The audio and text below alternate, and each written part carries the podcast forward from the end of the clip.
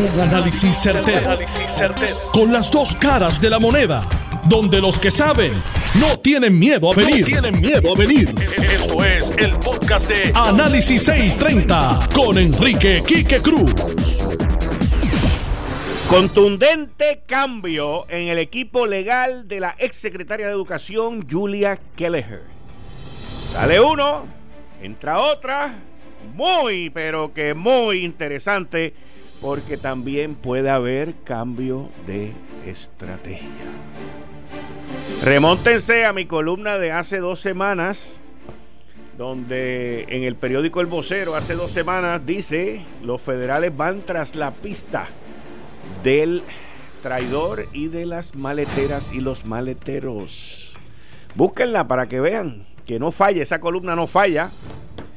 Fuentes del periódico El Nuevo Día aseguran que Luis Burdiel, el presidente del Banco de Desarrollo Económico, saldrá de su cargo. El análisis en breve, porque esto tiene varias vertientes e implicaciones no solamente sobre el Banco de Desarrollo, tiene implicaciones sobre los préstamos que no se habían aprobado anteriormente y tiene implicaciones sobre accesos a Casa Blanca. Aquí uno de los maleteritos mata dos pájaros de un tiro porque ha habido gente con peores mañas. No que Luis Burriel tenga ninguna maña, pero han habido cosas peores aquí que han pasado. ¿En serio el FBI asegura que van a poner más agentes a la investigación de los empleados fantasmas. ¿En serio? ¿En serio qué es eso? ¿En serio? Yo no creo, yo, yo creo que ese titular en el periódico El Nuevo Día tiene la idea de establecer un balance o una verja para que nadie entre. Tengo el análisis de lo más interesante. Roban cable en centro de cuido de niños, señores, y aquí las autoridades, los tribunales, nadie hace nada. El hurto del cobre al garete. Departamento de Justicia investiga al excomisionado de la Comisión de Desarrollo de Cooperativas y él dice que eso es una vendetta que tienen en contra. El sarampión sigue en alza en la nación norteamericana. La pregunta es, ¿tenemos aquí suficientes vacunas?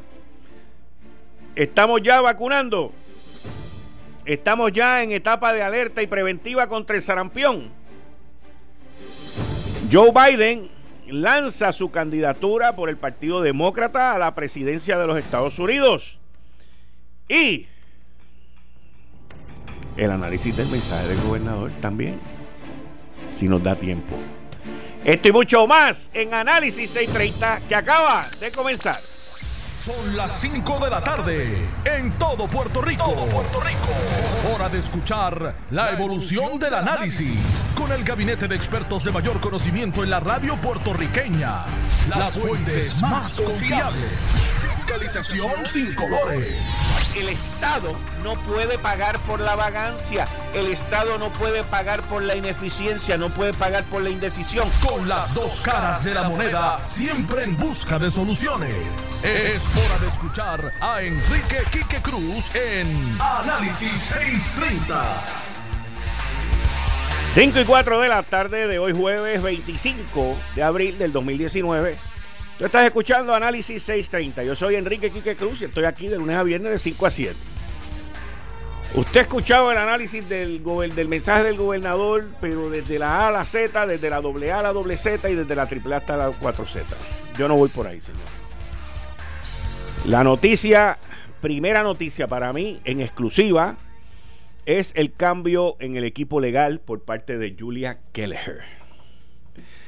En mi columna de hace dos semanas, titulada El FBI va tras los pasos del traidor y de los maleteros, dije en esa columna que había una gran posibilidad de que la ex secretaria de justicia, de verse en problemas, cooperara. Y dije en uno de los párrafos que si la ex secretaria cooperaba, iba a cantar más que Lin Manuel en el hip hop de Hamilton. Y hasta ahora no me han hecho quedar mal en ese análisis y en otros más que tengo aquí que los he, los he puesto en, en, en la mira de lo que está sucediendo. La secretaria Julia Kelleher, en el momento en que yo escribí esa columna, que fue el 9 de abril del 2019 en el periódico El Vocero, en esa columna yo digo que en aquel momento la estrategia de Julia Kelleher no era cooperar, que la estrategia de Julia Kelleher era combatir y luchar los cargos que le, pusiera, que le pudieran pasar. Acuérdense que todo esto es si le someten cargo. Y lo dije a base, en la columna lo explico, que esto lo hago, este análisis lo hago a base del el abogado a quien ella contrató. Y miren lo que dije en esa columna. Aunque Julia Kelleher ha dado a demostrar, al menos hasta ahora, eso es al 9 de abril, que va a dar la batalla ¿Por qué digo eso? Por dos razones. Uno, el abogado que contrató no es de los que negocia. Y dos, sus expresiones en el foro que se llevó a cabo en Yale la semana pasada. Y eso fue el 9 de abril. Hoy estamos a 25 de abril. Han pasado 10 15 días, perdón, han pasado dos semanas. Y específicamente, cinco días después de salir esa columna, cinco días después de salir esa columna, según mi fuente, confirmadas, Julia Kelleher cambió al licenciado Rebollo por la licenciada ex fiscal federal María Domínguez, que trabaja para el bufete de abogados McConnell Valdés. Julia Kelleher, según mis fuentes y personas que litigan en la Corte Federal, personas que llevan muchos años, muchas décadas en la Corte Federal, me, explican a mí que eso es un cambio de estrategia, pero enorme. ¿Por qué?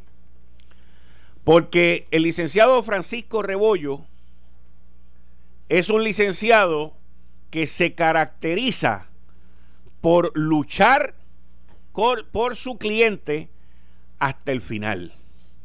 E inclusive una de las frases que usan para identificar al licenciado Francisco Rebollo es que él no defiende a chotas, que él no defiende a gente que a, a personas que son acusadas y que luego quieren cooperar. Por eso es que yo dije lo que dije en mi columna del vocero del 9 de abril.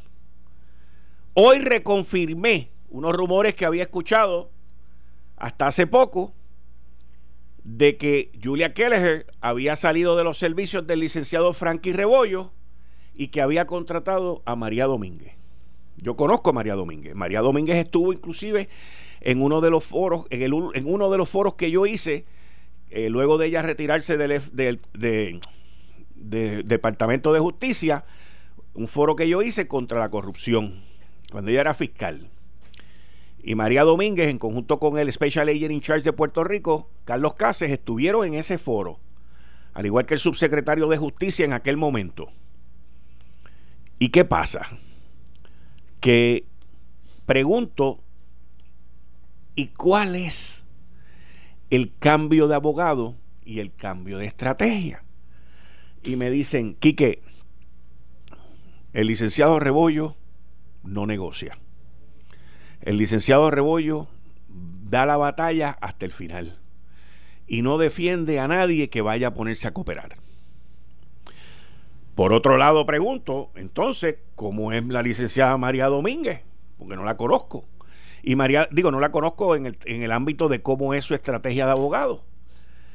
Por otro lado, María Domínguez también es la abogada de Abel Nazario. Y Abel Nazario la contrató a ella porque Abel Nazario va a dar la batalla hasta el final, porque Abel Nazario entiende que él es inocente y que a él lo han acusado por unas cuestiones administrativas de algo criminal. Pero si la prueba es tan contundente como se dice, y como ha salido en los periódicos, en el Nuevo Día y en el periódico El Vocero, en contra de la ex secretaria Julia Kelleher, el análisis dice que si se está cambiando de uno que pelea hasta la muerte contra uno que negocia muy bien, porque conoce el sistema para negociarlo, pues que puede haber cooperación. Pero entonces entra la parte de que María Domínguez está defendiendo a Abel y ahora le estaría defendiendo a ella también. Todo bajo la sombrilla del bufete de Atorrey, Maconel Valdés, que es un bufete que recientemente está también asumiendo responsabilidades del Departamento de Justicia en la reforma de la policía. Entonces, cuando uno viene y ve todo este enjambre, todo este muñeco enorme, es muy, pero que muy interesante. Y hay que seguir esperando a que mis fuentes me sigan dando más información para continuar con el análisis. Yo aquí y en esa columna dije que muy bien la ex secretaria pudo haber estado cooperando y pudo haber estado envuelta en esto desde hace tiempo, porque ella de donde viene es del Departamento de Educación. Y cuando los federales, muy astutamente y muy, muy inteligentemente, anunciaron que tenían los videos de la casa, de los videos del condominio, eso fue como si hubiese habido un tsunami en Puerto Rico y el caopectate no era suficiente para eso. Había que tomar cajas de Imodium, aunque te tapara. Por la cantidad de personas que están en esos videos. Entonces, todo esto está ocurriendo en los últimos 14 días. Y dentro de esos 14 días, surgió también que de la nada salió la información aquella de que había habido una reunión en Fortaleza donde había estado el hermano del gobernador, Julia Keles y el gobernador. Y cuando yo hice el análisis en aquel momento, yo dije, ¿quién único pudo haber dicho eso? Era la exsecretaria, porque en esa reunión habían tres y el gobernador y el hermano no lo iban a decir. Y esto sigue inclinándose a unas negociaciones y a una cooperación de la cual tiene a mucha gente nervioso. Por eso fue que el artículo se tituló Los federales van tras la pista del traidor y los maleteros. Lo que pasa es que como el título era tan largo no podía poner y las maleteras. ¿Ves? Pero con este cambio, con este cambio estratégico y económico, y económico, y económico de salir de Frankie Rebollo a María Domínguez en el bufete Maconel Valdés, pues la cosa se pone interesantísima. Vamos con Bárbara y el tránsito.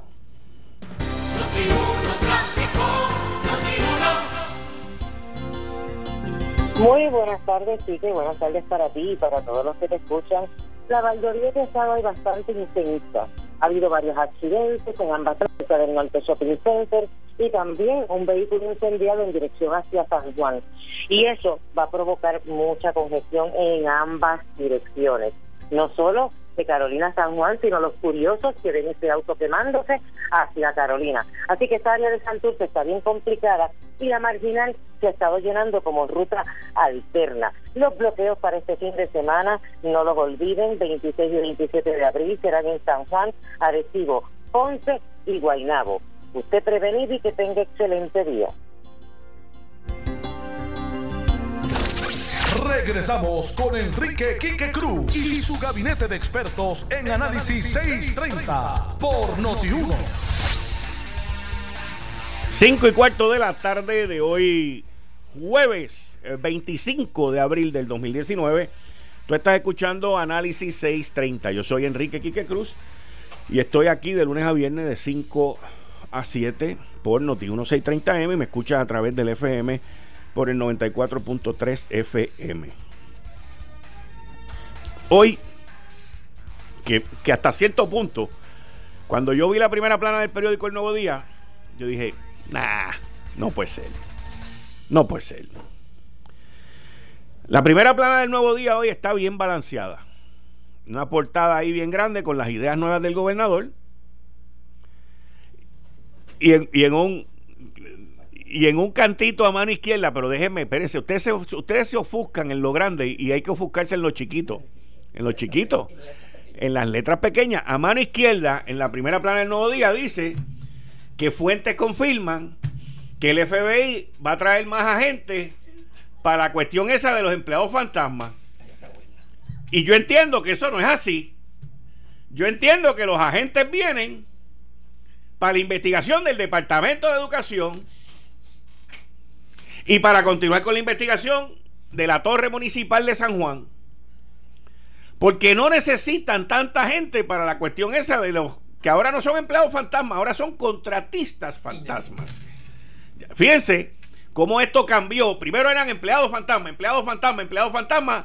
Ahora, con más agentes del FBI, pasó a ser de empleados fantasmas a contratistas fantasmas independientes. Y uno se tiene que dar cuenta de esos cambios porque esos cambios son significativos. Y para mí, opinión, y no es por mi fuente, esto es análisis y opinión, todo lo que yo digo aquí es análisis y opinión. Para mí, los agentes adicionales, que ya Douglas Leff los había anunciado hace tiempo, que ya venían desde hace tiempo para bregar con las pandillas, pues ahora también bregarán con dos o tres casitos esos que tienen por ahí, pero no me suena que es para los empleados o los contratistas independientes fantasmas de lo que le quieran decir. Lo que pasa es que esa primera plana balancea, balancea el que si alguien en la legislatura quiere correr para otra cosa, date quieto, porque viene más gente. Ese es el mensaje, por favor, y yo lo tomo a chiste y a broma, pero ese es el mensaje. Si alguien en la legislatura quiere coger, correr por otra cosa, porque las cosas no están buenas, pues vienen más agentes para investigarte. Esa es la manera que yo interpreto esa primera plana. ¿Me entendiste o no me entendiste? ¿Verdad que tú me entendiste? Y tú me entendiste también, yo lo sé. Así que vamos a esperar a ver qué es lo que pasa. Vamos a esperar a ver qué es lo que pasa. Ahora, sí tengo que decir por otro lado que hoy el periódico El Nuevo Día, Marian Díaz y David Cordero Mercado sacaron una información de sus fuentes, que sí, la fuente de ellos en esta, en esta sí, la, la, fuente es bien buena, de que Luis Burdiel del Banco de Desarrollo Económico se va. Eh, va a salir de su cargo por una situación que surgió en el banco. Y que también se va el jefe principal, el Chief Financial Officer de riesgo del banco. Esa situación es interesante porque Luis Verdiel, Luis Burdiel, perdón, Luis Burdiel tenía un contacto bien, bien importante que daba buenos accesos a Casa Blanca. Y Luis Burdiel estaba envuelto también en todos estos revoluciones, no digo revoluciones, pero no son revoluciones, en todas estas acciones que la administración de Ricardo Rosselló estaba tomando con Casablanca para lo del gas natural. Y de momento surge esta salida. ¿Qué van a hacer con él? No sé. Pero Luis Burdiel era una pieza clave e importante en todo eso que se estaba llevando a cabo.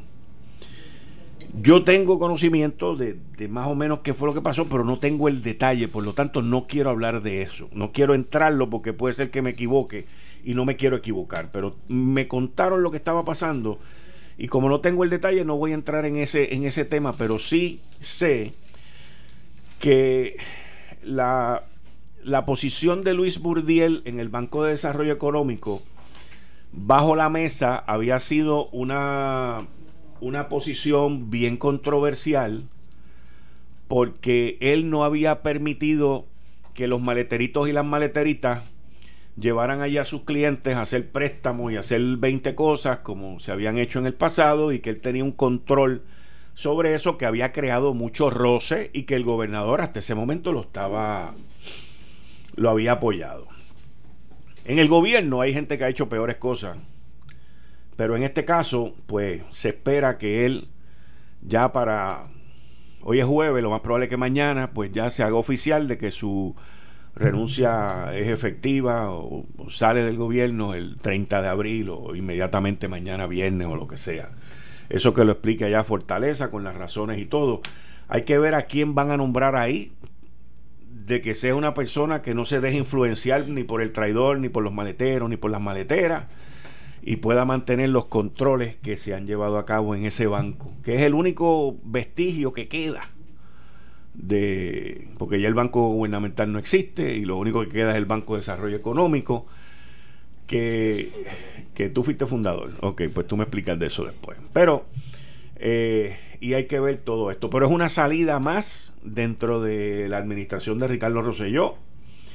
Y es algo que va a tener un impacto mayor fuera del banco que en el banco. Algo pues que, que se va a sentir, se va a sentir. Igual, entrando en otro tema, que se sigue sintiendo el robo del cobre.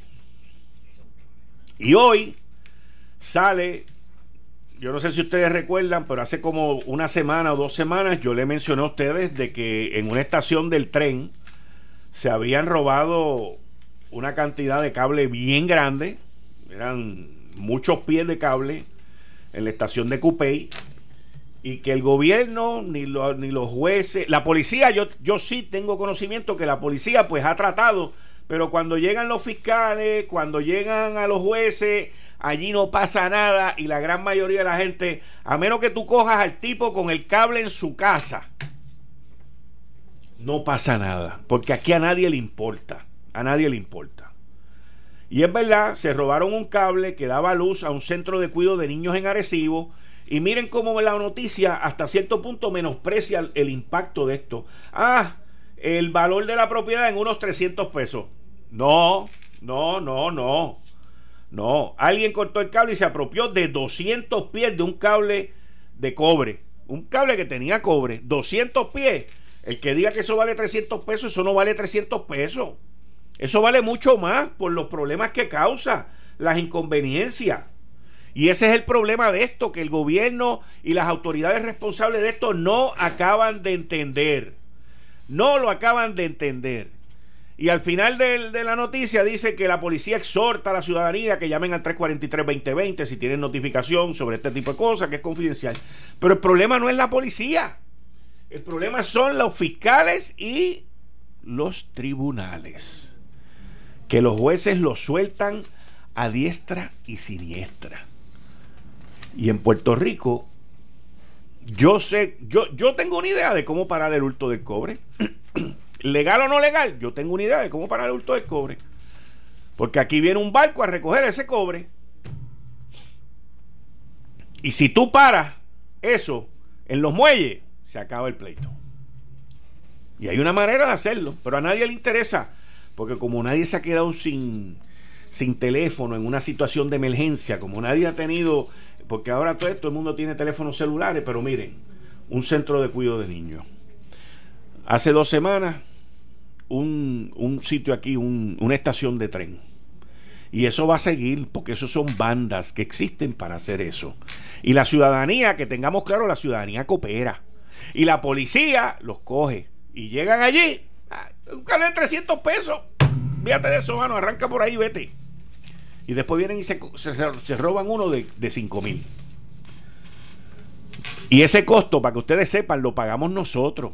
Cada vez que una compañía de celulares o de telefonía tiene que estar cambiando eso, al final y a la postre nos caen a nosotros esos cargos porque eso lo tiene que pagar alguien.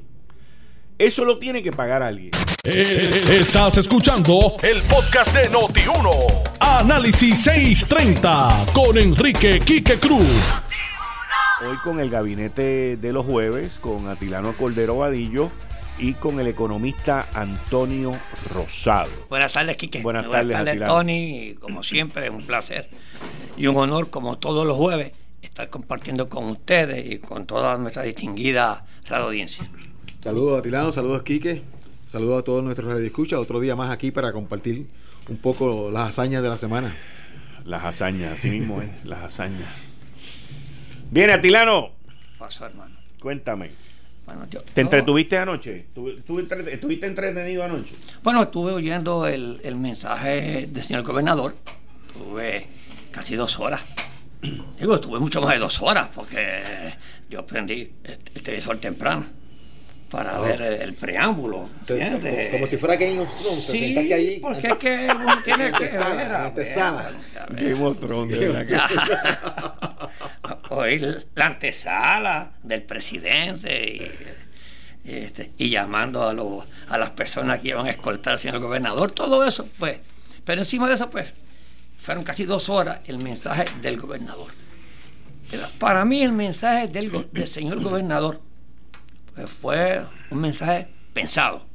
Me diga a mí que no, eh, esa, para tú hacer, estar hablando casi dos horas, pues fue un, eh, este, bien pensado. Eh, y fue un mensaje estratégico. Tenía una estrategia. Vamos a ¿cuál era la estrategia? Estratégico. ¿Cuál era la estrategia? Yo, yo, yo, yo entiendo tu punto. Pues, yo tengo una definición de cuál fue la estrategia que él siguió. Y fue un, mensaje, aunque tú no lo creas, que fue estructurado. Él fue bien estructurado, fue como un bosquejo, parecía un profesor, ¿ok? Muy estructurado. Y lo que... Como, como si fuera una encuesta. no, no, no. Te estoy hablando en serio. Oye, te estoy hablando bien en serio. Yo no digo que fue una encuesta, ¿va? Te estoy un mensaje informando. Te Pero yo quiero decir a, a, a los escucha bueno, pues el, el, mensaje del señor gobernador, pues este, no podía decir mucho, porque aquí tenemos una junta de control fiscal que es la que manda en este país, no es el señor gobernador.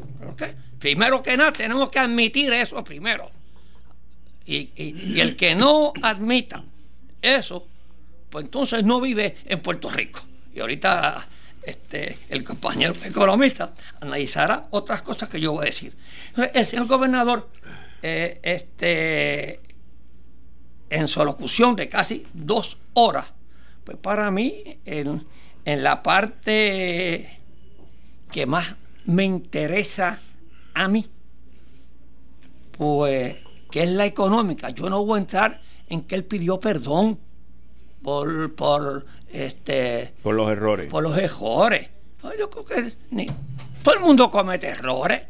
Todo el mundo comete errores. Y yo creo que eh, este, esa, esa primera hora que es el, que todo el mundo ve y después lo cambian y se van porque se cansan, pues es lo que se va a comentar hoy por hoy. Pues el señor gobernador pidió perdón, pidió perdón por lo de Vieques, pidió perdón, este, admite los errores, este, que yo no empezaría un discurso pidiendo pidiendo perdón. por lo de Vieques y por lo de este porque eso sinceramente cuánto décadas décadas lleva eso décadas ¿Ah?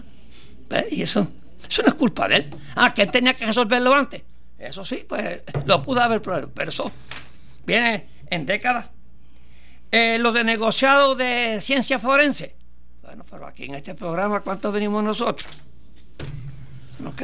Pues también, de muchos años. De muchos años. De recortarle el presupuesto a pues, ciencia forense. Que no lo hizo rápido él. Bueno, pues, pues eso sería lo que él. Eh, la reducción, a esa sí que no se la perdono, porque yo lo critiqué aquí. ¿La reducción de qué? De los 30 millones al centro, ah, médico, y aumentarle a Fortaleza. Mira, es un perdón que yo no se lo acepto. Esa yo no se la acepto. Con todo el respeto, señor gobernador, él sabía que quería coger el dinero para hacer política, esos 30 millones, y dejar el centro médico sin dinero. Y parece que la opinión pública, todo el mundo aquí nosotros, bueno, pues eso es un error. Oye, tú tenías razón. ¿Qué pasó? las muertes de Huracán María, aquí, que nosotros, caramba, aquí nosotros, ¿ah? hasta Trump vino aquí. Ustedes cuentan más los muertos. pidió, pidió perdón por eso. Y, como siempre, le pidió la recuperación lenta y le echó la culpa al cuerpo de ingeniero, que no fue. Está muy bien en, esa parte, el gobernador pues hizo eso. Entonces, en la parte de que creemos nosotros en la transformación energética. Oiga, yo te envío una, una visita a ti cuando estaba oyendo eso. Salió un héroe nuevo. Un héroe salió. ¿Ah? José Ortiz. Le dio las gracias a José Ortiz. Y, tú lo criticas aquí, hermano Quique. Mira.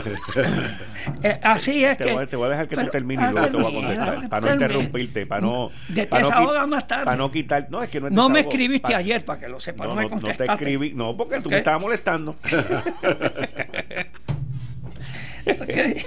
Pero sigue, para no quitarte la inspiración. Había un estribillo nuevo. Lo voy a dar ahorita. Ay, no me hables del estribillo, por favor. Pero es que tú, es que, pero tú no quieres analizar parte política. Dale, dale, dale, dale, dale, ahora dale, dale, dale, Ahora vamos. Yo no quería hablar del estribillo. Que quede claro, yo no quería hablar del estribillo. Nadie quería hablar del estribillo. Yo no quiero hablar del estribillo. Ah. El no político. dale, vamos, háblame del estribillo. No, no, no, no. No, no, dale, dale. No, no, no. Te voy a hablar. Háblame del estribillo. De la parte que nos conviene a nosotros. la económica. ah, no, no, no. Háblame del estribillo. Vamos por más. Ajá. Ok, ¿qué más me vas a decir? Vamos. Dime algo. No, pues que la parte de política tú la cubres. Lo que pasa es que tú no quieres decir lo que viene después del más. Entonces. Eso es como cuando tú vas al supermercado que echas más en el carrito. Pero mira, él, él dio algo desde la parte económica, que dijo unos cinco puntos. ¿Ok? Yo te voy a citar esos cinco puntos que él puso la agenda de Puerto Rico, decía. Estoy citando. Los cinco pilares. Los cinco pilares, no Sí, sí, sí Pero dijo la agenda. Pues es la agenda, por eso los pilares. Todo el mundo dice los pilares. Ah, los pilares, la pero dijo la agenda. o sea que, la Cámara de Comercio tiene pilares. Sí, está este, bien, que, pero él dijo la, eh, eh, para hacer la agenda de Puerto Rico. Entonces, entre los cinco están las, entre las que están aspiraciones boricuas de los años de las huácaras. Eso es viejo, papá. Eso es viejo. papá, mire, cuando yo tenía, cuando yo era, hacían 30 años que fui presidente de la Cámara de Comercio, ¿ok? Uno de los, le, de los lemas que yo tenía, Puerto Rico, el puente de las Américas. Entonces él me lo cambió y puso el conector de las Américas. Sí, porque ya Puente estaba usado. Ah, ya Puente estaba usado. y puso el conector de las Américas. Entonces, la otra, la isla de la innovación. La isla de la innovación. Pero aquí, bueno, a menos que me traiga otra vez las 9.36 para acá, que me abunden el dinero y nos traigan otra vez, mire, que eso, esos cincuenta y pico mil empleos que se perdieron bien pagos en Puerto Rico, que habían sobre 15 mil millones de pesos depositados en los bancos, pues entonces yo le digo Puerto Rico de la innovación. La flexibilización de los requisitos para hacer negocio y revertir la hora migratoria. Mira, es que, es que yo no entiendo eso. Los requisitos para hacer negocio. Oye, desde que yo conozco, desde que yo soy empresario, estamos con ese lema nosotros, flexibilizando, hacemos el negocio, cambiar este, la burocracia. Pero mira, de esos requisitos para hacer negocio y revertir la ola migratoria o el estado posibilitador.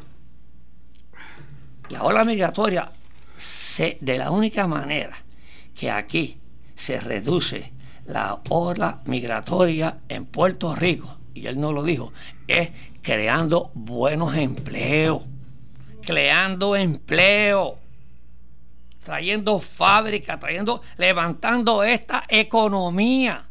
Fíjate, es que se trae empleo y, Se, viene y, y, se trae gente a trabajar aquí a Puerto Rico nuevamente. ¿ok?, entonces, el Estado posibilitador, bueno, eso será, él lo, él lo más lo cambió a lo que era antes, lo que decían otros gobernadores, el Estado facilitador.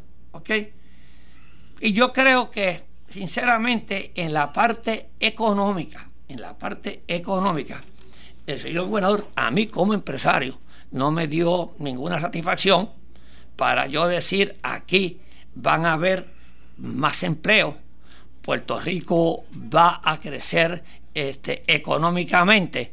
Y, las, y, y lo que él dijo sobre las, eh, el empleo que ha crecido, sí, él tiene razón.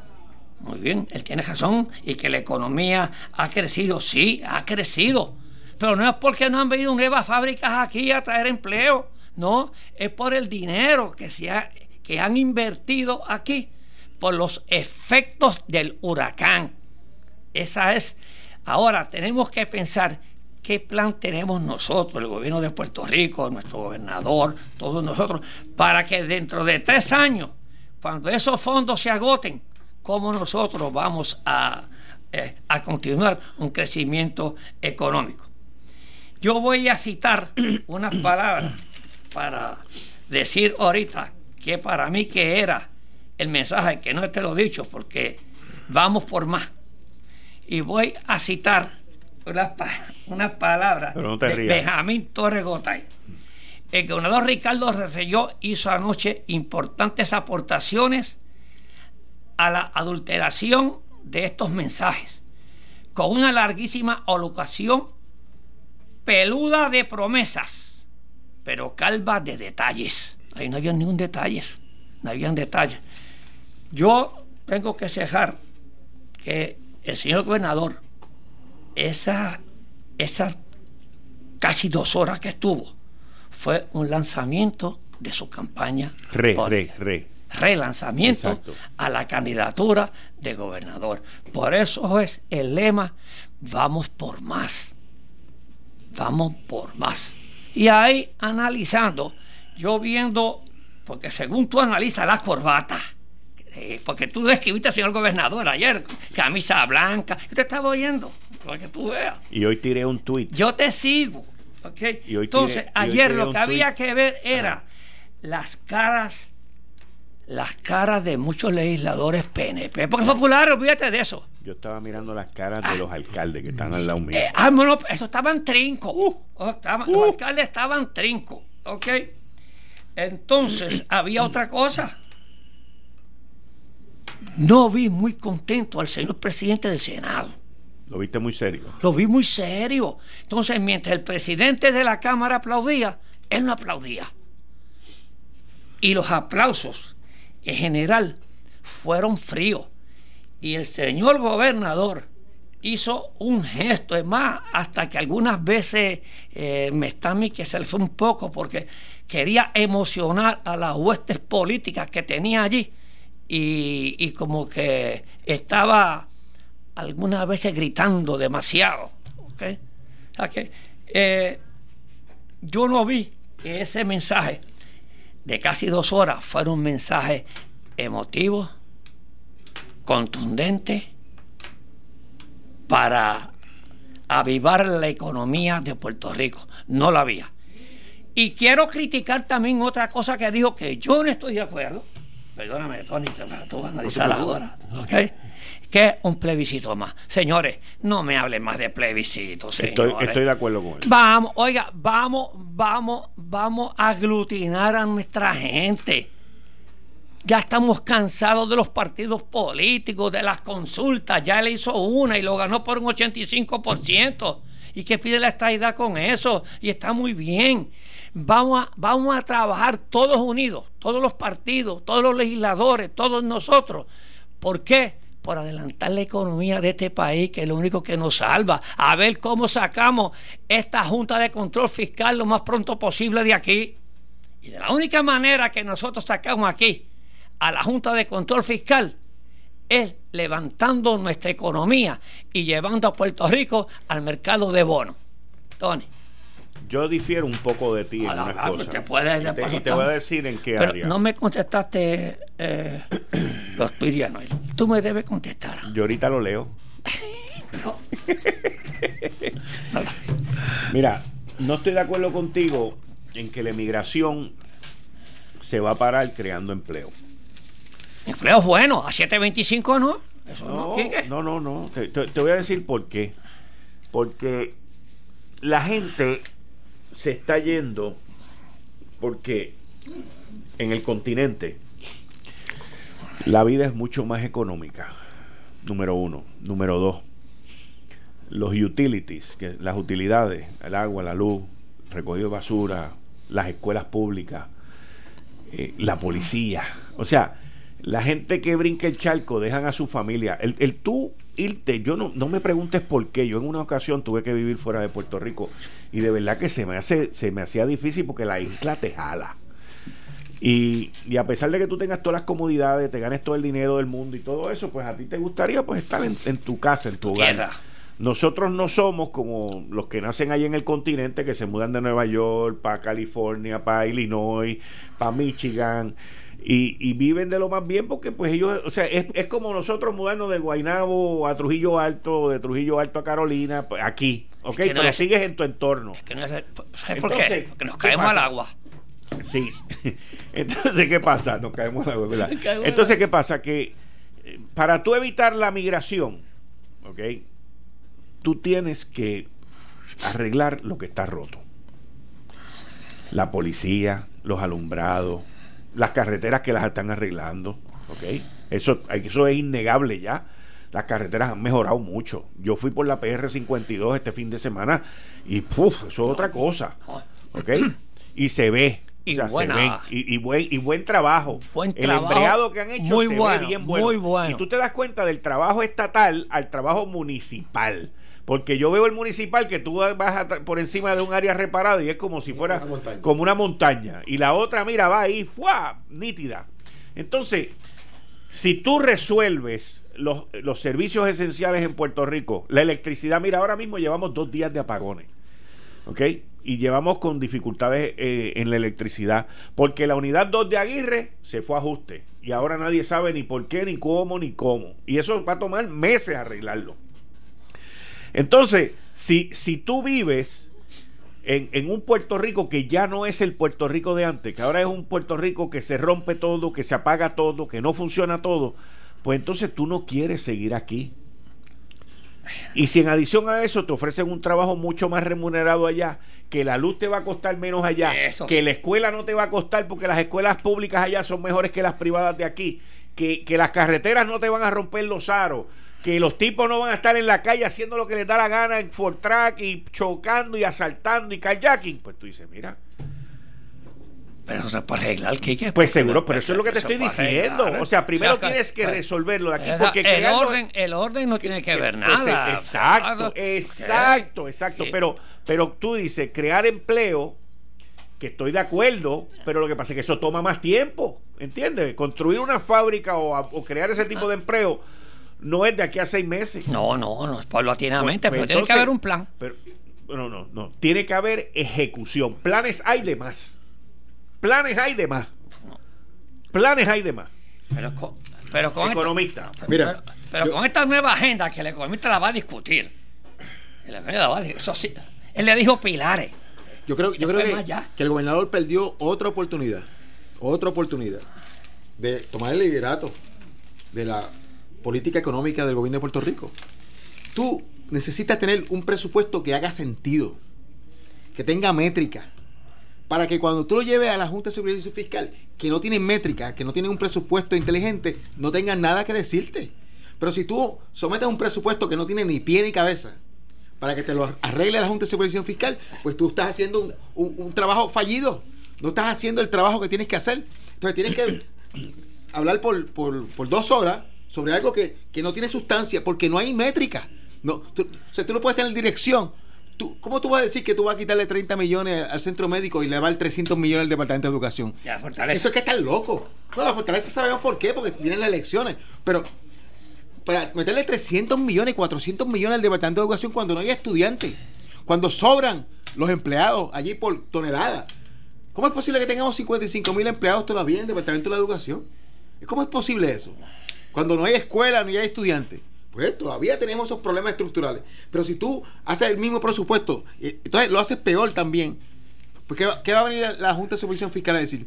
Ellos que no tienen ninguna idea de lo que está pasando tampoco, pues van a decir, pero esto no hace sentido. Y tienen razón que no hace sentido. Ellos no le van a dar mucho sentido, pero no hace sentido tampoco lo que van a estar diciendo ellos. Así que la situación continúa exactamente como estaba que no tenemos un plan de desarrollo económico que tenga integrado, que no hay ejecución de ese plan de desarrollo económico, porque los países que tienen tasa de crecimiento alta es porque invierten. China no crece 8% y 6% al año porque este, está comiendo gofio, es porque invierte el 30% del Producto Interno Bruto. La inversión es 30% del Producto Interno Bruto. Eso es lo que es importante. Y mientras no sepamos que eso es lo que tenemos que hacer, estimular la inversión y la formación de capital, y que, mira, estaban ofreciendo un, contrato para hacer un trabajo ahí en un municipio y te piden 20 cosas del gobierno. 20, 20 cosas diferentes al gobierno. Que, entonces, vas haciendo y te cobran por darte una certificación que ellos mismos te hacen requerir y vas a, al CRIN y, tienes que pagar por otra certificación más. O sea, esto, facilitar que alguien haga negocio en Puerto Rico, eso no existe. Lo primero que tiene que hacer es votar todos esos requerimientos. Votar todos esos requerimientos.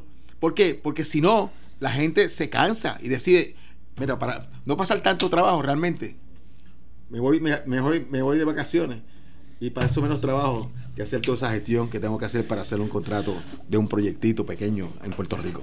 Y eso es lo que sucede. Y eso es lo que tú mencionas. Pero, o sea, tú no puedes decir aquí que tú vas a hacer más fácil hacer negocio en Puerto Rico cuando todos los días añades nuevas reglamentaciones. Y nuevos gastos. Nuevos gastos.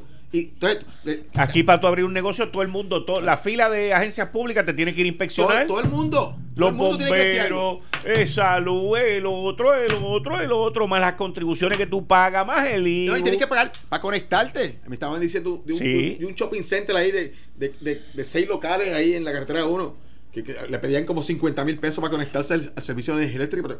Pero, si, lo que están necesitando energía eléctrica son, son clientes, mano que se conecten y le compren la energía. ¿Cómo es posible eso? No, yo, yo, no, en los que yo construí, yo tenía que construirle toda la infraestructura a la autoridad de energía eléctrica. Correcto. Y, y, también. Pasárselo a ellos. pasárselo a ellos. Eh, eso, es, eso es una cosa increíble aquí en Puerto Rico. Eso es irracional. Eso es irracional completamente. Así que, esto, yo creo que fue una pérdida de una oportunidad extraordinaria para dar una, una, una, una un ejemplo de administración pública, de hacer un presupuesto con sentido, que tuviese la métrica establecida, que, le diera dirección al país, y no se hizo, y ahora vamos a esperar que venga la Junta ahora con su presupuesto, que va a ser igual de, locura, pero, pero realmente, ¿cómo resolvemos el problema de desarrollo económico del país si no tenemos dirección? Ah, pero Tony, eh, eh, pasa, acuérdate que yo comencé diciendo que el mensaje, el mensaje fue pensado fue estratégico. ¿Ok? ¿Por qué? Porque el mensaje no era para informar nada económico. El mensaje prácticamente yo lo vi al señor gobernador. Era un relanzamiento para su candidatura. Eh, estás escuchando el podcast de Noti1. Análisis 630 con Enrique Quique Cruz. Atilano Cordero Vadillo y el economista Antonio Rosado y en línea telefónica tenemos al legislador, amigo de San Lorenzo, José Aponte. Bienvenido, José, qué bueno oírte. Buenas tardes, Enrique. Saludo para ti, saludo para Atilano y para Rosado. Un placer poder compartir con ustedes y para mí también es el gusto de poder escuchar y compartir contigo. un abrazo, mi amigo José, un abrazo grande. Igualmente, Atilano. Bueno, José, ¿cómo, ¿cómo tuviste el mensaje del gobernador y cómo crees que el distrito por allá, San Lorenzo y todo eso, se pueda beneficiar de todo eso? Pues mira, eh, tengo la oportunidad de que en el día de hoy participaba en una actividad eh, en el pueblo de Humacao, donde se recorría eh, parte de lo que es la dinámica de los diferentes pueblos del distrito, dado que estaban participando en uno lo que se llama una comisión total del Senado, eh, la participaban los alcaldes de todo el distrito de Macao. Ah, así que habían personas de toda de todos los pueblos y uno tiene la oportunidad de compartir eh, no solamente con personas de su propio partido, sino de otros partidos, eh, personas no identificadas con partidos políticos, eh, y tener el insumo de, desde mi perspectiva muy personal, pues hay quien lo puede ver como eh, una, un anuncio político, hay quien lo puede ver como una oportunidad para tratar de lavarse la cara. Eh, podemos ponerle el montón de adjetivos. En mi perspectiva, el gobernador aprovechó la oportunidad muy acertadamente para aceptar unos errores cometidos. Y dentro de eso son pocos los que en un momento dado, y que tú llevas años cubriendo, eh, y tanto Tirano como Rosado también han estado relacionados, son pocos los gobernadores que un mensaje de Estado asumen eh, una postura de cometí un error y tengo que enmendar. Eh, en asuntos tan importantes como ha sido el issue del Instituto de Ciencias Forenses y las muertes como en un momento dado las familias se han visto afectadas porque no solamente perdieron el familiar, sino que llevan allí eh, esperando un mes, eh, tres semanas. Eh, curiosamente, el viernes, viernes santo, supe de dos muertes relacionadas con este servidor, en una forma u otra, y ya el lunes se habían entregado a los familiares los difuntos. Cosa bien llamativa pero eso es positivo. Por el otro lado, el gobernador hizo planteamiento y el más que a mí me llama la atención, y ustedes saben que yo eh, hablo, insisto en que se tiene que solucionar el problema colonial de Puerto Rico, es el aspecto de que hay que resolver el problema colonial. Nosotros no podemos querer seguir saliendo del hoyo si seguimos las mismas cuatro paredes. Tenemos que resolver el problema colonial de Puerto Rico sea como sea, hay que resolverlo para saber hacia dónde es que nos vamos a dirigir, pero ¿qué ha ocurrido históricamente? No, hasta que no se enderecen las finanzas no se puede hablar del estatus. ¿Y qué ocurre? Se comienzan a enderezar las finanzas y viene otra administración, destruye la finanza. Ah, viene el mismo libreto. No se puede hablar del estatus hasta que no se enderecen las finanzas. Tenemos que acabar de resolver esto. Y en ese sentido, el gobernador fue directo, eh, envió un mensaje, porque nadie va a decir que él habló eh, aquí al presidente Trump en inglés eh, y que eso no lo pusieron en un momento dado para que lo recibieran en Casablanca le reaccionaron de Casablanca. yo soy republicano, no es que respalde 100% al presidente Trump, pero aquí ha habido administraciones demócratas que no han hecho nada por Puerto Rico. Hay que eh, crearle una crisis tanto a republicanos como a demócratas para solucionar el problema colonial de Puerto Rico y sacar los pies del plato. Mientras sigamos en estas cuatro paredes que uno le llaman él, a otro le llaman eh, como le quieran llamar, estamos eh, en la misma ruta y nadie resuelve el problema con el problema como opción. José, pero tú no crees que seguir dándole a Juana con la lata o con la machaca eh, no va a ayudar en nada. O sea, yo entiendo que all politics are local, eh, pero yo no veo de qué manera esta, este continuo argumento con Donald Trump y amenazándolo de que lo van a demandar y que yo aquí, yo lo otro. O sea, yo no veo cómo eso nos ayuda a nosotros. Yo no, oye, yo trabajé en una empresa norteamericana por 23 años. Nunca me le doblé a nadie, pero tampoco nunca le falté el respeto a nadie, ni permití que me lo faltaran a mí. Yo, no estoy yo, no estoy diciendo, fíjate que te dije, yo soy republicano, no estoy de acuerdo con todo lo que plantea el presidente. Eh, yo estoy de acuerdo contigo en que tú puedes llevar un mensaje sin tener que entrar en una controversia de pelea. El gobernador. Ese es mi punto. ese es mi punto, José. Ese es mi punto porque porque tú sabes cuál es el problema de esto. Que allí el gobernador nombró a tres o cuatro tipos que todos son candidatos presidenciales por el Partido Demócrata. por lo menos pudo haber mencionado a Rubio o a Rick Scott, por lo menos, qué sé yo. Claro, que, de hecho. Que Pero aquí nosotros no contamos ni para Pul ni para Banca, ni con el Partido Republicano, ni con el Partido Demócrata Nacional, con ninguno de los dos. Que de hecho, tengo que decir, y reconozco, el compromiso que tiene Ruiz Scott con Puerto Rico y no nos va a sorprender, por lo menos a mí no me sorprenderá cuando en un tiempo apropiado, eh, próximo mes, por decirlo así, eh, se pueda estar anunciando una acción de parte del senador Scott con relación a Puerto Rico. Senador Scott, que dicho sea de paso, su primer turno en el Senado Federal lo utilizó para hablar de su compromiso de resolver el problema de Puerto Rico, la igualdad para Puerto Rico. Y yo estoy de acuerdo. El gobernador hizo una expresión muy atinada el día que se anunció el proyecto de Darren Soto y Jennifer González, el último, sobre el asunto del estatus, a principios del mes de abril, y el gobernador hizo la siguiente expresión, señor presidente, nosotros no somos sus enemigos, somos ciudadanos americanos. Eh, eh, le digo mucho sin tener que entrar en una controversia directa que en el planteamiento tuyo, y yo puedo entender las cuestiones políticas, partidistas, pero hay unas realidades. A que al gringo no le gusta ver a la gente en Angotá y arrodillar pidiéndole que le gusta ver la gente eh, enérgica que van de frente, sí, pero con respeto. Exacto. En fila, haciendo fila, haciendo fila. Y, uno, en ese sentido, eh, pues yo eh, respaldo reclamos de mi gobernador, pero a la misma vez reconozco que deben de haber unas acciones que sean menos de política partidista y más de eh, lo que es el reclamo, la exigencia del pueblo de Puerto Rico en una igualdad de condiciones. Ese, ese es mi punto, estoy de acuerdo contigo. El reclamo se tiene que hacer de manera respetuosa y no antagonista.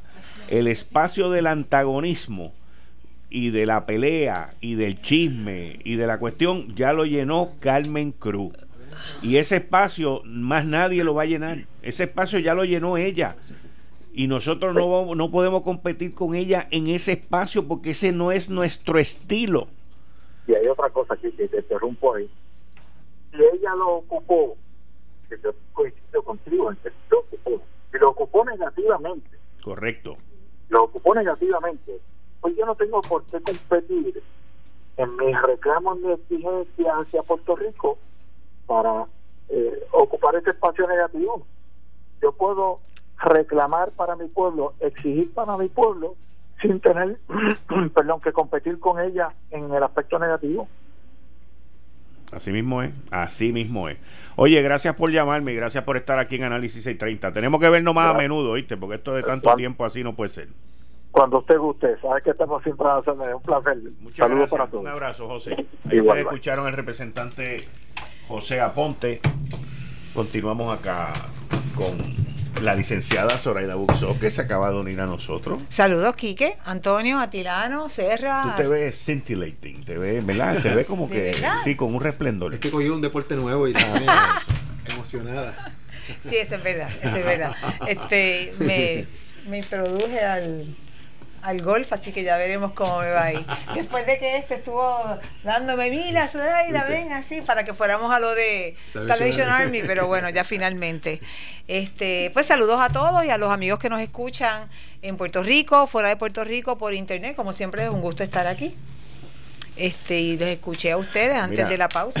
Eh, voy a leer el comunicado que salió luego de que yo hice el análisis de de lo de la salida de Luis Burdiel, salió un comunicado eh, que lee de la siguiente manera. ¿Es un comunicado emitido por quién? Por Fortaleza. Y quien hace las expresiones es el secretario de Asuntos Públicos, el licenciado Antonio Maceira. Dice lo siguiente el comunicado. Secretario de la Gobernación solicita renuncia del administrador de la Autoridad para el Financiamiento de la Vivienda y presidente del Banco de Desarrollo Económico. El secretario de Asuntos Públicos en Fortaleza, Antonio Maceira, anunció en la tarde de hoy que el secretario de Gobernación, Ricardo de Gerandi, le solicitó la renuncia de forma inmediata al administrador de la Autoridad para el Financiamiento de la Vivienda y también presidente del Banco del Desarrollo Económico, Luis Burdiel Agudo, ante información recibida.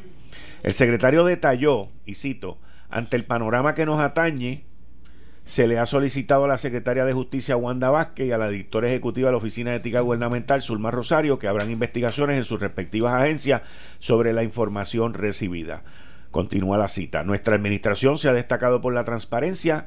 Todo funcionario y jefe de instrumentalidades gubernamentales debe recordar que estamos sujetos al más alto, al más alto crisol y cualquier acción u omisión puede tener consecuencias, concluyó Maceira. La, la, la palabra clave en todo esto es u omisión porque la información que yo tengo es que se había omitido una información que era muy importante en transacciones por parte de, Luis Burdiel.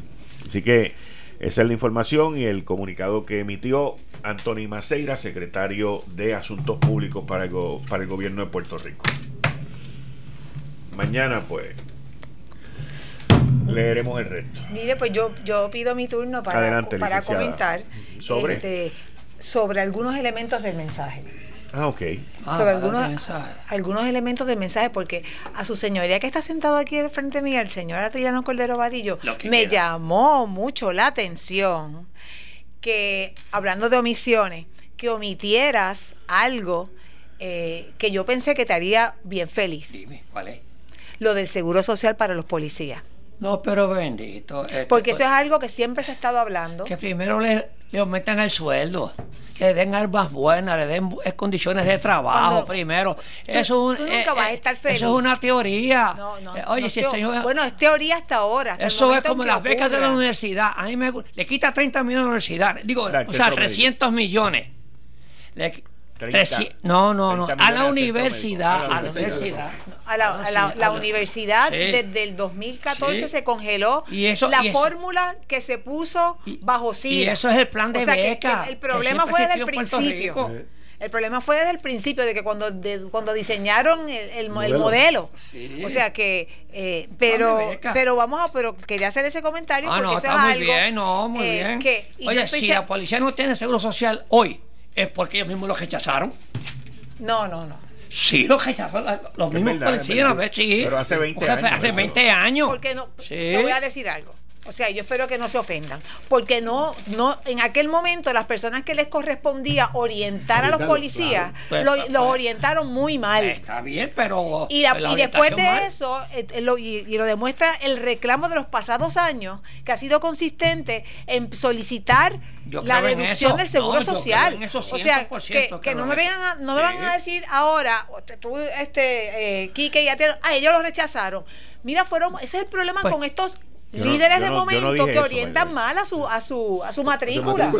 O sea, y yo y entonces ahora, claro, el, problema no ha sido solamente estos tipos cobran cuotas y le pagaban cuotas para que lo representaran. Ah, por eso, porque si yo, yo, ah, prefiero que me llegue la cuota, porque porque pues. le deduzcan la cuota, porque si le, si pues, le deducen la cuota y le deducen el seguro social, vamos a el socio. Entonces, entonces, ah, entonces lo va a pedir.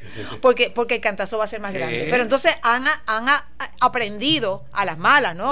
A las malas, porque obviamente los que se van a beneficiar son pues, los, que están entrando, los que van a empezar a cotizar en el seguro social, eh, pero yo creo que eso es bueno. Eso es buenísimo. Pese, al estado, al estado en que se encuentra la Administración del Seguro Social Federal, porque, porque la, práctica siempre ha sido que de alguna forma le inyectan fondos para mantenerlo vivo o pues hacer los cambios, los ajustes, como han sido pues el cambio de la, de la, de la edad para para acogerse al 100% de la de, seguro social, pero de todas maneras me parece que eso es, excelente. Es, muy bueno. Pero le tiene que pedir permiso a la Junta de Control Fiscal para buscar la aportación patronal.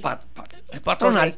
Eso no lo dijo. Correcto. O sea, por eso es que yo dije que esto, es un mensaje que tiene que ser aprobado por la Junta. pero fíjate, es un mensaje hueco. Ah, que no, no, lo hizo un mensaje político. Oye, yo estoy de acuerdo con la policía. Oye, si más que hemos defendido aquí todos nosotros, a la policía, hemos sido nosotros. Pero ahora, pero déjame, ir al comentario que, tú hiciste también. Oye, bendito, no creas que es que lo he cogido, que, que, que la he cogido contigo, Atilano. No, hombre, Pero es que tú hiciste el comentario de que el mensaje había sido uno pesado. Y yo digo, oye, o te peinas o te haces rolo. Pesado, cuando no peca, espérate, cuando no peca de pesado, peca de superficial. Porque tú sabes que en el pasado han dicho, ah, no, que ese mensaje del gobernador, no, no hablo de este, sino las críticas de la oposición usualmente han sido, pues, cuando no es pesado, hay que es muy superficial, que eh, o que es largo o que carece de detalle. Este no era un mensaje de para entrar en detalle. y, esto, y, este, y este comentario va, no, pero no, tienes, no tienes que estar de acuerdo conmigo. No, que estoy de acuerdo, porque es un mensaje político, que es un, lanzamiento, se lanzó, y, pero bien duro, mire, se lanzó y jetó a todo el mundo allí nadie se tire. Y le tiró Carmen Yulín. A todo el mundo le, tiró. a Carmen Yulín. Oye, ¿y qué le tiró? Cuando puso el tema de Venezuela. De Venezuela. Ah, bueno, no, no, le tiró duro. Carmen Yulín. Claro. El mensaje fue, y no le tiró eso. sí, que se definan. Carmen Yulín le contestó hoy. Sí, que se definan. Okay. Y inmediatamente después le tiró a Trump, le tiró a Carmen Yulín, le tiró a todo el mundo. ¿A quién no le tiró? Si las caras largas que habían allí, los aplausos mongos que habían. Yo me menos. Unos tipos, oye, yo había unos cuantos, no oye, o son aplausos mongos o son de foca. ¿Te fijas? Es que nunca se gana. Pues claro que o son no, o si no son mongos, son de foca. Pero es que no estoy hablando un divino. Si hubiesen sido unos aplausos duros, eran foca. Aquí que no se gana nunca, oye, otra cosa fue? Pues muy bien. No, no, yo no los vi ni de mongos ni de foca. ¿Tú lo viste? ¿Tú lo viste? Yo lo vi. Te pregunto. Sí, lo vi. Y el mensaje, ahora. Eh, ¿Viste pues, todo el ¿Cómo? A Tomás.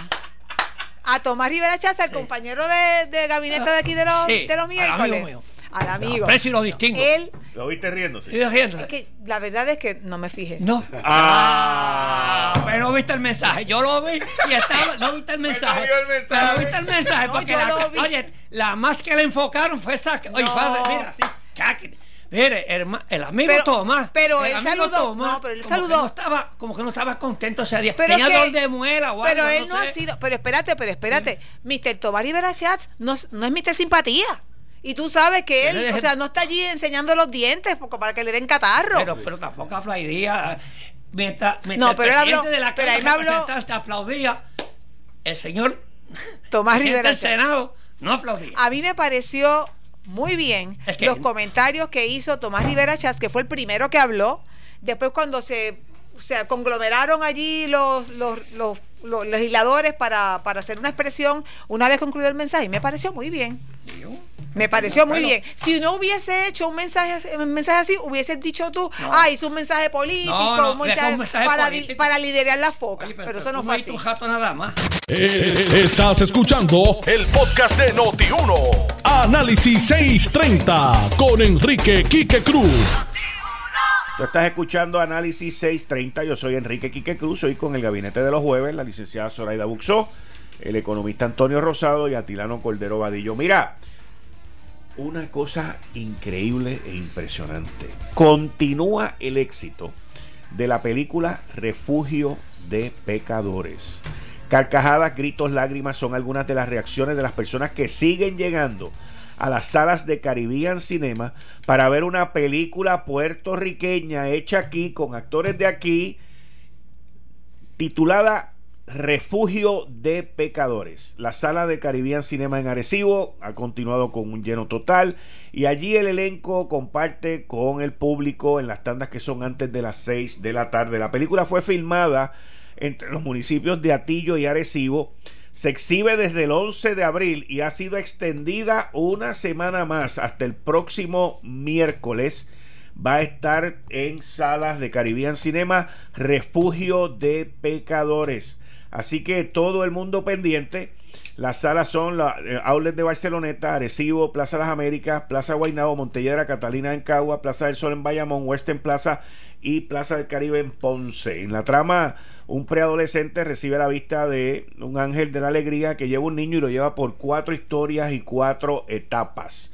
La película se recomienda para personas de 13 años o más y es una historia donde se ve entrelazar muchas vidas que aparentemente son un fracaso humano, pero al final Dios siempre hace de este tapiz y de este tapiz algo hermoso. Destapó, destacó el guionista y el director Padre Luis Colón. Es la primera producción puertorriqueña de Padre Luis, quien destaca que la película está dirigida, la película no está dirigida, perdón, que la película no está dirigida a los santos, sino a todos los que nos sabemos pecadores, a quienes nos alcanza la misericordia. Para más información, www.caribbeancinema.com www.caribbeancinema.com Refugio de Pecadores continúa en la Caribbean Cinemas, así que no se la pierdan. Refugio de Pecadores, una semana más en Caribbean Cinemas. Así que todos pendientes, la película ha sido un éxito,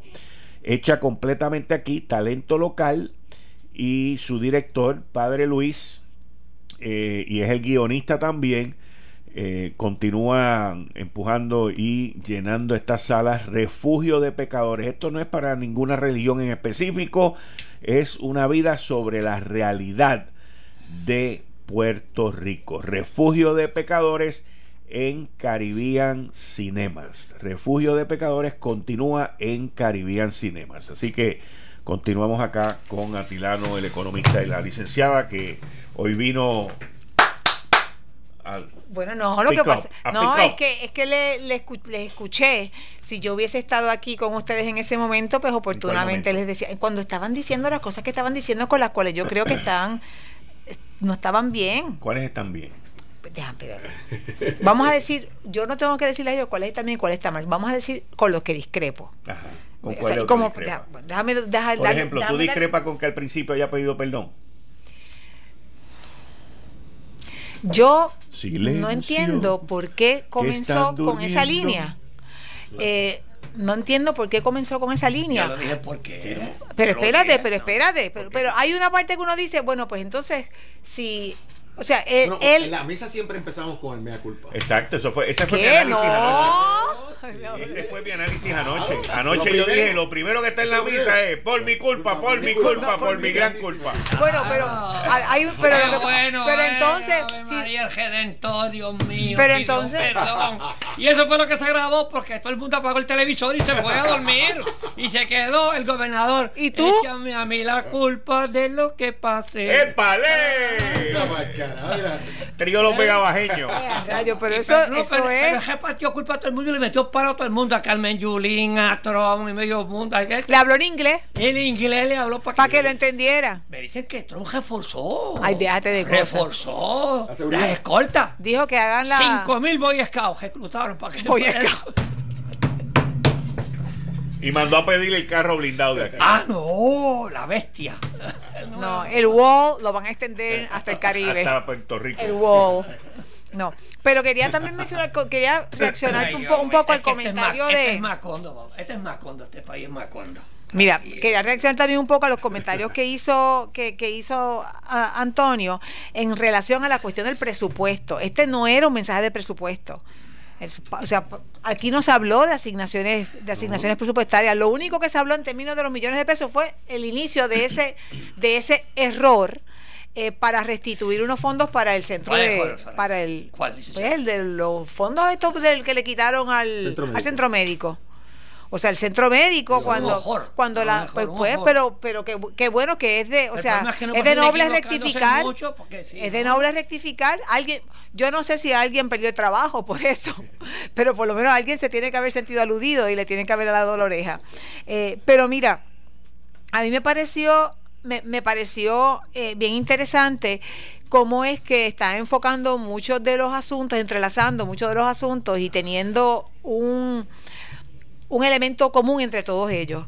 Ah, cuando habló de la salud y cuando habló de la educación, de las escuelas alianzas, cuando habló de, la salud, eh, la región única, eh, en ambos a lo que apunta es a tratar de empoderar o apoderar, yo no sé cómo es que se dice, pero a veces el empowerment, a, a las personas para que los ciudadanos, los padres sean los que puedan escoger o los participantes del plan de salud gubernamental sean quienes puedan escoger cuál es su plan. Que nosotros sabemos eh, y hemos hablado aquí, que el problema ahora mismo no está en si pueden o no pueden escoger, el problema está en las aseguradoras, que eso es un asunto que se tiene que atender o sea, con, con, con, prioridad y en algún momento, aunque las aseguradoras tengan en sus juntas a exgobernadores y a candidatos a la gobernación para poder este manejar eh, cualquier amenaza a sus intereses, pero yo creo que eso es un asunto que se tiene que atender.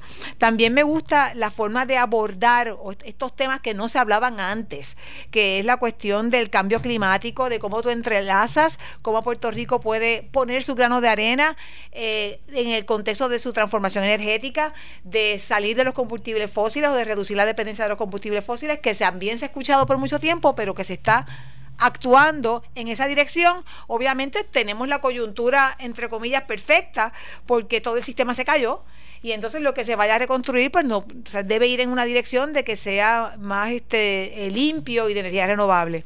O sea, yo hubiese yo espero que se pueda abundar más, y yo y eso es lo que yo quisiera que escuchar más, sobre la cuestión de eh, cómo tú puedes eh, darle más acceso también, hablando de acceso eh, a la salud, hablando de acceso a la educación, acceso a las personas, no solamente a los comercios pequeños, sino a las familias para que puedan tener sus sistemas de energía renovable, de energía solar particularmente, en su residencia, porque lo que era antes el Fondo de Energía Verde ya eso pues no está solventado, no es, no es una alternativa, eh, y que pueda entonces masificarse lo que son los sistemas de energía solar.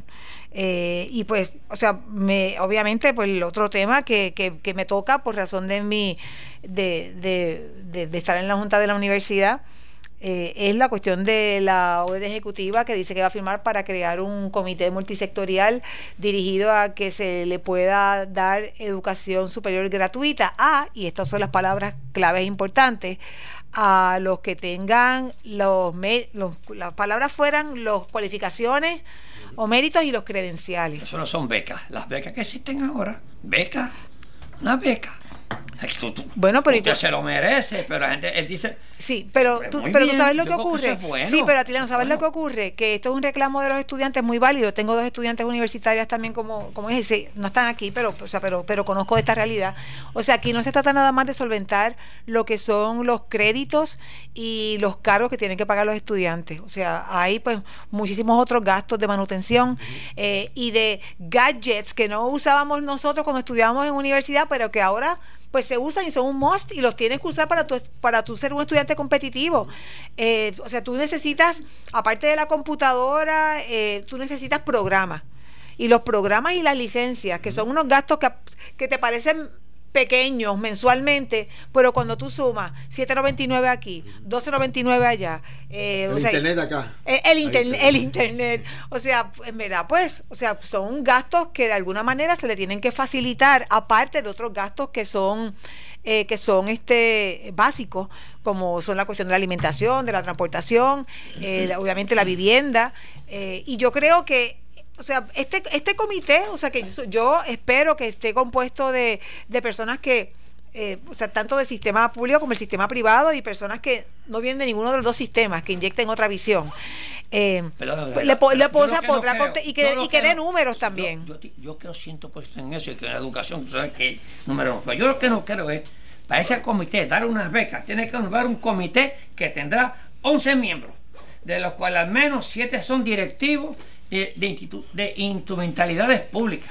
Entre los mismos se encuentran los secretarios de la Gobernación, Educación, Política Pública, Asuntos Públicos, el presidente de la Universidad de Puerto Rico, el jefe de la Autoridad de Asesoría Financiera y Agencia Fiscal de Puerto Rico, el principal ejecutivo de Innovación e Información, como así como un miembro de la Junta de Instituciones y tres miembros adicionales a ser nombrados por el Ejecutivo para dar unas becas tú tienes que nombrar esa burocracia. No, pero es, que no, no se trata de dar becas, no, se trata de dar becas nada más. Que sea, es una burocracia que se inventó, eso es algo político. Esto Yo es, que se deje muy bien. Esto es menos complicado que el CAREF donde tú estabas. Es que es, más complicado. Es menos, es menos complicado que el son CAREF. iguales todos. Entonces, donde tú estabas. Entonces, mírate, ¿no? Y el tuyo, se te quedó algo importante. estuvo más caliente. Se te quedó algo, porque nosotros. Porque los cogieron. No, no, porque todas las recomendaciones que nosotros hicimos, ¿sabe quién las dio? Alejandro las puso algo bien claro. Alejandro Estuero. Sí, sí, un montón de ellas, sí, sí. Este subió la crudita. Dijo algo, los medicamentos. ¿Qué, Sí, Ustedes decían que aumentaran los impuestos, la crudita. Sí, sí, sí, aquí se paga. Ah, pues bu para ti, eso es un bu para ti. Algo, algo, medicamentos. Él dijo que iba a, controlar el precio de los medicamentos. No, no, no, controlar no puede ser, pero pero, pero, buscar la reducción de... Pero ven acá, estaba oyendo el mensaje con otra palabra. Oye, dijo más. Búscalo aquí. Vamos a mandar una legislativa, pero sí, vamos a buscarlo, no tengo que buscar algo que yo oí el mensaje. Más de 16% yo, yo oí el había que justificarlo. Había que justificarlo. pero, el precio. Esto no va para el, para el de DACO, eso no, va para DACO. ¿Qué poder tiene cuando una, cuando una multinacional le diga, oiga, este medicamento que hoy cuesta 10 dólares vale 120 dólares. no tiene. sí lo tiene. ¿Qué, qué Sí lo tiene. No, no, no. no. ¿Quién lo tiene? El gobernador tiene Pero el poder si Trump tiene el mismo problema en Estados Unidos que lo dio su mensaje. tiene el poder para hacerlo. Ah, pero no lo tiene Trump. lo el gobernador de Puerto Rico lo tiene. Te voy a decir por qué. No, que lo no, todo mismo, dime. no, te voy a decir. Pues, vamos. Es bien sencillo. Ya sencillo, nadie ha podido hacerlo. No, porque nadie lo quiere, porque ah, los pues. cabilderos pueden más, los maleteros, los traidores mandan aquí. De verdad. Pues seguro. La realidad es que si el gobernante quiere, puede. Y te voy a explicar por qué. Porque es algo muy distinto a lo que ocurre en Estados Unidos. Nosotros somos un paraíso fiscal y esas compañías que hacen esos medicamentos aquí los hacen y no pagan impuestos. Métele un impuesto para que tú veas cómo se acaba el pagan el 4. Eso es una porquería.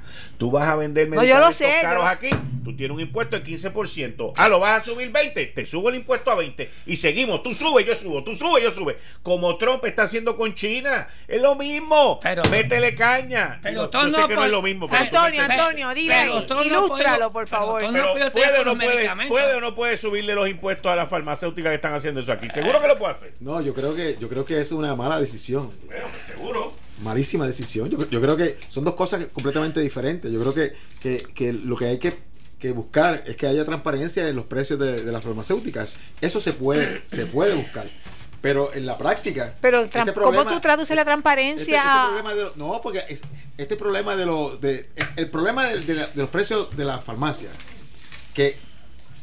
De los medicamentos. los, medicamentos. los medicamentos está relacionado con una, una, estrategia que tiene el gobierno federal todo, todo producto que se desarrolla en Estados Unidos tiene que ser sometido al Departamento de Salud de Estados Unidos. Estamos claros. Y ahí. Federal Drug Administration. Y, ellos, y ellos, eso se registra y se establece una política de precios del gobierno federal para comprarle los medicamentos a los. A, a, todo, a todos los fabricantes, a todos los fabricantes de ese medicamento. De ese medicamento. Pero como yo soy un foreign country, porque lo soy. No, pero no, Puerto Rico está incluido. No, no, Puerto Rico está incluido, pero estamos también incluidos en que somos un foreign country.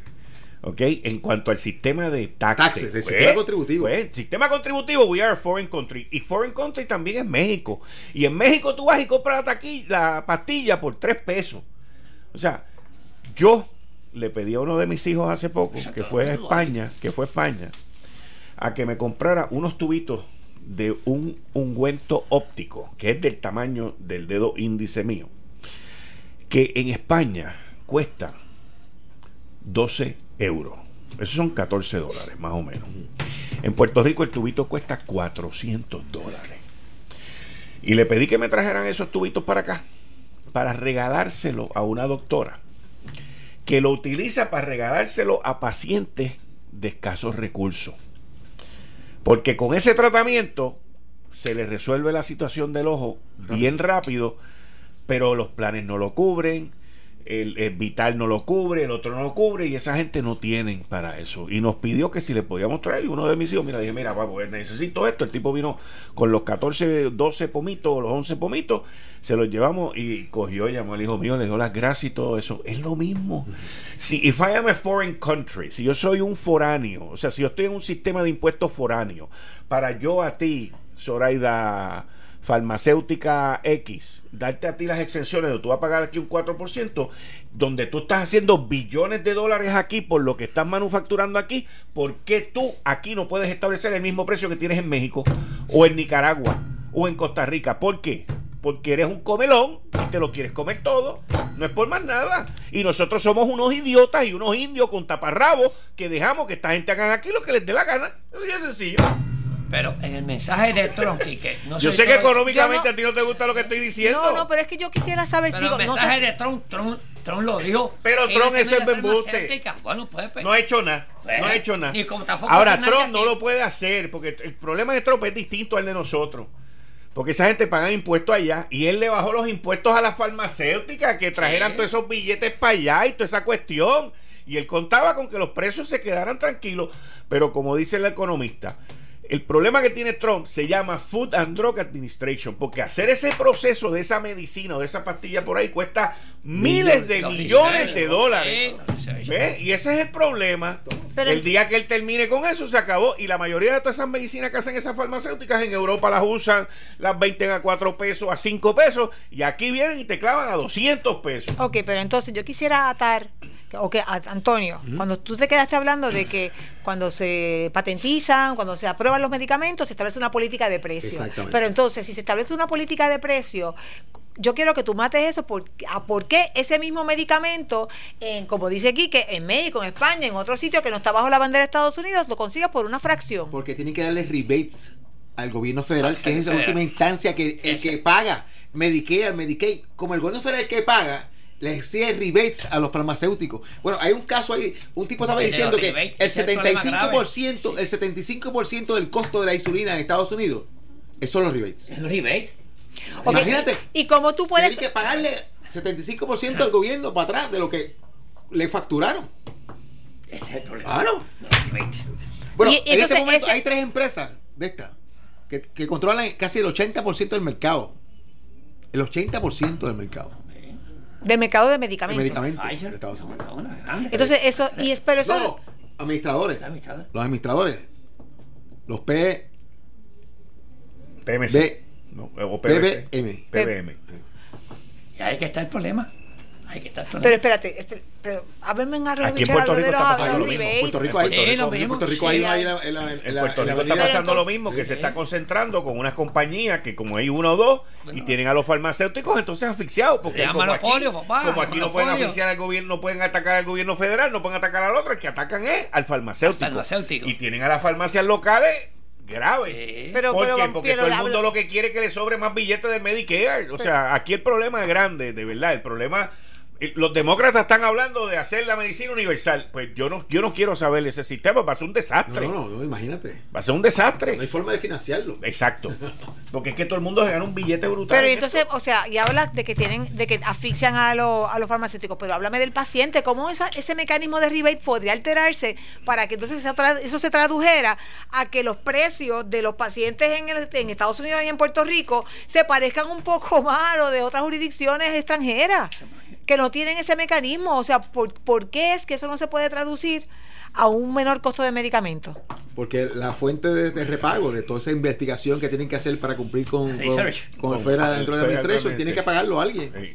O sea, al final del camino, cuando tú vienes a ver, cuando las que, salen, las que aprueban, pagando el gobierno federal. las que aprueban, las que aprueban, al final del camino las que aprueban son muy pocas o relación a lo que se está haciendo investigación. Así que cuando llega esa que dio un palo, ahí hay que sacarle el dinero para, para pagar toda el, la investigación que se fue a pique porque no funcionó. Y cada vez que anuncian que una empresa no le aprobaron una droga de... Ah, chacho. El precio de la acción, el precio de la acción se, cae. Eso es verdad. Seguido. Y es por 15 años solamente ahora. Eh, y es por 15 años nada más el patente. 15 años nada más la patente. Pero porque antes era más. en 15 años tienen que... En 15 los años bioequivalentes. Que, exactamente. En 15 años tienen que, que sacar todo lo que invirtieron en esa que, que fue exitosa, más todo lo que invirtieron en todas las que no fueron aprobadas. las que no fueron aprobadas. Esto es triste. Pero es. pero, yo, en mi mundo, en Kike's World, yo vengo y agarro a la farmacéutica y le digo, ¿sabes qué? Aquí tú vas a pagar el 4%. Yo te pues voy a ver lo que hace con la. Con la, igual que, mira, el secretario de salud, no el secretario, sino la, el Departamento de Salud de Puerto Rico, tiene las licencias para comprarle directamente a la farmacéutica y lo puede hacer con grandes descuentos y no lo hace. O sea, aquí hay mecanismos. El problema es los traidores los maleteros, las maleteras, que vienen y arrasan con todo y nosotros nos quedamos pillados con las cuentas. yo los otros días estaba viendo lo que yo pagaba por mi plan médico hace ocho años y lo que estoy pagando ahora y es el doble. Con menos cobertura, y menos miembros en, el, plan, Porque de lo que te estoy hablando era cuando yo pagaba por cuatro. ¿Ok? Y ahora estoy pagando por dos y estoy pagando el doble y ya un poquito más. Y cada vez pago más por las medicinas y cada vez pago más por, lo, por los servicios y por lo otro y por lo otro. Y tú dices, brother, ¿hasta cuándo? Pero ¿qué pasa? Que así es como estamos. Somos una isla, aquí ha habido una emigración brutal. Ese costo de ese plan médico ahora hay que dividirlo entre los que nos quedamos. Lo mismo pasa con la Autoridad de Energía Eléctrica, lo mismo pasa con el agua. O sea, ¿por qué tú te crees que los precios de todas estas cosas están subiendo? No, están, no es solamente, únicamente por ineficiencia. Es porque la base se reduce. Es que la base se ha reducido. Pero tampoco se ha infraestructurado. Ah, no, ellos no, ellos siguen gastando. Eh, no, no, no, sí. O sea, una mala palabra. Que no, no, no. Hay que salir de alguien no, no. del, gobierno. Eso no puede ser. ellos siguen. Es sagrado. Ellos siguen. Ellos siguen. La gente se fueron, pero el gasto sigue igual. Exacto. y no, y siguen gastando igual no, Ali fue igual. Bueno, como, estaban diciendo el otro día la gente de Utiel, que, que, que, la autoridad debe 200 millones de plan de pensiones. ¿Eso te suena algo...? Familia, no, familia no, la universidad estamos al día. Pero eso es irresponsable. Ahí, ahí llamaron a José Ortiz, hoy salió el noticel, lo llamaron. Los de plan médico. Los del plan médico. ¿Ves? Que dice que, que se Porque cogió, le, hizo yo lo vengo escribiendo y lo vengo diciendo. ¿Ok? Les redujo los, las coberturas en planes médicos a personas que necesitan su tratamiento para vivir y ahora no está incluido. Así que metan mano, ese es el que sabe, ese es el hombre, ese es el que sabe. Va a bajar otra vez la energía eléctrica. ¿Va Tengo una fuente que él lo va a decir. ¿Va qué? ¿Va qué? A 30 chavos, papá. Esto fue el, podcast de Notiuno. Análisis 630 con Enrique Quique Cruz. Dale play a tu podcast favorito a través de Apple Podcasts, Spotify, Google Podcasts, Stitcher y notiuno.com.